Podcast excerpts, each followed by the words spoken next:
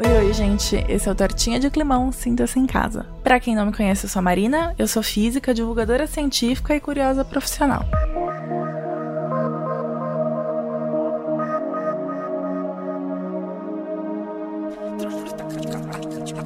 E hoje a gente vai falar de um assunto um tanto quanto pesado e preocupante, mas ele é muito, muito importante. A gente vai falar de eventos extremos. E evento extremo não é um assunto desconhecido pra gente, né? A gente sabe que pode ter chuva demais, acabando em deslizamento, enchente, estouro de barragem, ou a gente pode ter chuva de menos, secando o reservatório, atrapalhando muito a vida de quem vive na seca, piora a fome, piora a produção agrícola, piora a produção energética, e a gente pode ter calor demais, ondas de calor ou períodos atipicamente quentes e a gente pode ter frio demais também. Esse tipo de evento, quando combinado as vulnerabilidades locais, eles acabam virando tragédias ou que a gente costuma chamar de desastre natural. E é difícil não ficar sabendo quando isso acontece, né? E a gente não só ficar sabendo, como ficar super preocupado, o que faz total sentido. Então vamos começar pelo começo. O que, que é um evento extremo? Bom, considerando que você já sabe que tempo e clima são coisas diferentes, é de se esperar que eventos climáticos e eventos meteorológicos que são os eventos de tempo, digamos assim, sejam coisas diferentes, certo? Bom, são. Um evento meteorológico extremo é aquele evento que é considerado raro e acontece em um lugar específico em um período curto. Um evento climático extremo é caracterizado por um padrão de eventos meteorológicos extremos que persistem ao longo de um espaço de tempo maior, tipo uma estação. No geral, a gente usa o termo extremo climático para se referir tanto a eventos meteorológicos extremos quanto a eventos climáticos extremos. Mas o que diabos é um evento raro para ser considerado um evento extremo? Bom, não tem uma definição única na literatura, mas a gente tem uma mais comum e é provavelmente a melhor que a gente tem, que é baseada em estatística. Um extremo climático é aquele que está na pontinha da distribuição de um determinado comportamento de tempo. Então, vamos explicar um pouquinho melhor. Da, de uma grandeza do tipo temperatura ou precipitação, o evento extremo é aquele que vai estar na ponta das distribuições. O que, que é uma distribuição, Marina? Uma distribuição é como se eu catalogasse todas as temperaturas,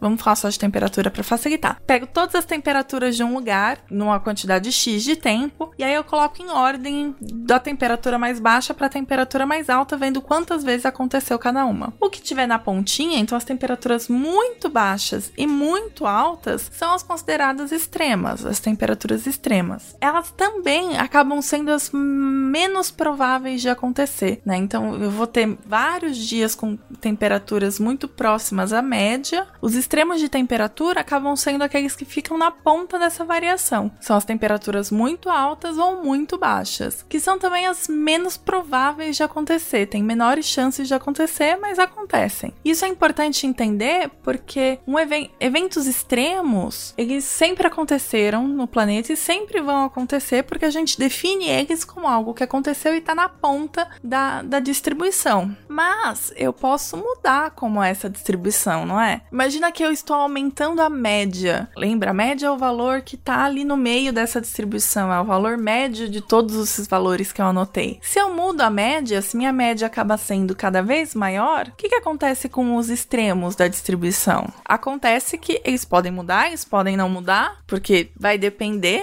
A minha pergunta foi capciosa, mas no nosso caso, a gente vê esses extremos aumentando também dentro do exemplo que eu dei de temperatura, tá? Distribuições de grandezas diferentes vão mudar de maneiras diferentes, mas o ponto é esse, vão mudar. A gente tem mudanças nessa distribuição, então a gente pode ter mudanças no como são os eventos extremos que a gente vivencia. E é o que a gente tem visto, por exemplo, no caso da temperatura. Eu tô tendo temperaturas extremas mais extremas, então eu tô tendo temperaturas altas muito mais altas, e a gente também tem visto isso acontecendo que diz respeito ao frio. Eu tô tendo frio menos frio, tô tendo um aquecimento também no que diz respeito aos extremos meteorológicos de, de temperatura negativa, de temperaturas frias, não negativas, melhor. Eu tô tendo uma diferença nesse extremo de frio. Os extremos de fios, frio estão cada vez mais quentes, né? Na maioria dos casos. Então é mais frequente eu ter um frio muito frio que é mais quente do que antigamente. Tem outros eventos extremos que são bem famosos e eu acabei não falando, eu falei muito de precipitação e de calor, mas a gente poderia falar também de ciclone tropical, furacão, tufão ou de tornado. Eu vou fazer tortinhas de climão só para falar de tornado, só para falar de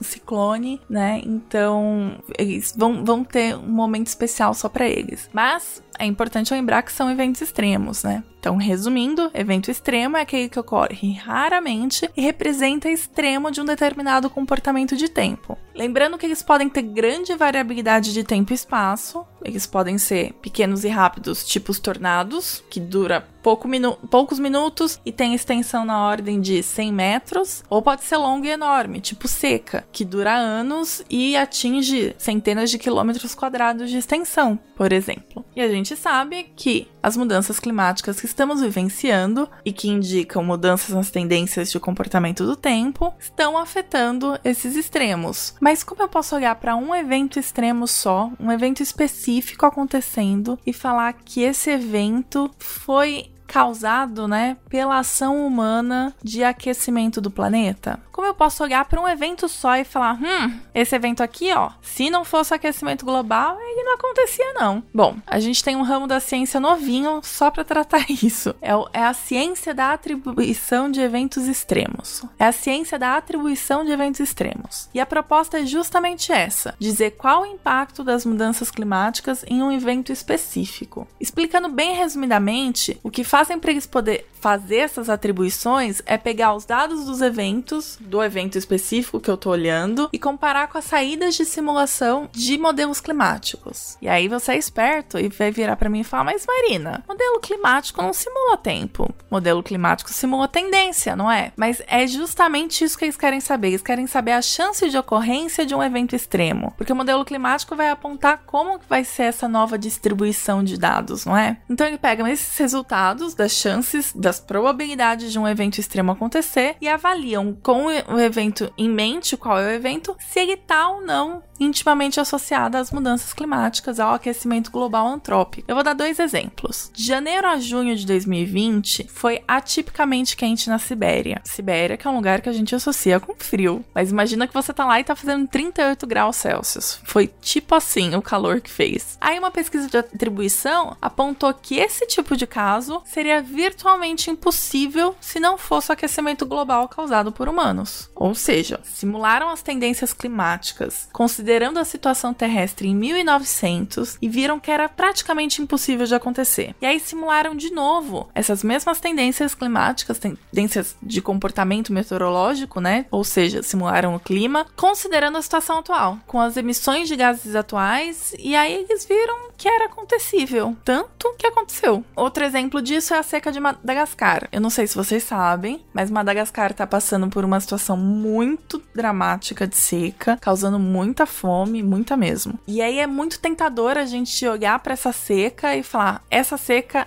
é resultado das mudanças climáticas. É um sinal do que está acontecendo. E aí, uma pesquisa recente de atribuição chegou à conclusão de que possivelmente essa seca não está sendo tão agravada pelo aquecimento global antrópico. Pode ser que a gente tenha sinais disso depois, mas por enquanto a gente não pode afirmar nada. É importante lembrar que a ciência de atribuição é uma ciência muito nova, ela tem muito para melhorar ainda. Por isso que eu falei que ainda a gente não pode falar que a seca em Madagascar foi agravada pelo aquecimento global antrópico, mas é o que a gente tem de melhor no momento para fazer esse relacionamento entre aquecimento global e evento extremo específico. E por que que eu dei exemplos fora do Brasil se a gente tem evento extremo acontecendo bem aqui, bem agora? Eu acho que vocês já desconfiam da resposta, mas eu vou dar mesmo assim. É porque assim como em toda a América Latina, a gente não tem uma boa quantidade de estudos de atribuição publicado. Os principais cientistas da área estão no hemisfério norte e estão olhando principalmente para o hemisfério norte, o que é uma pena, e a gente realmente espera que essa situação mude nos próximos anos. Isso significa que, por mais que a gente se sinta muito tentado a dizer que as chuvas em Minas agora, em 2022, são causadas pelo aquecimento global, a gente precisa ter um pouquinho de cuidado, porque fazer a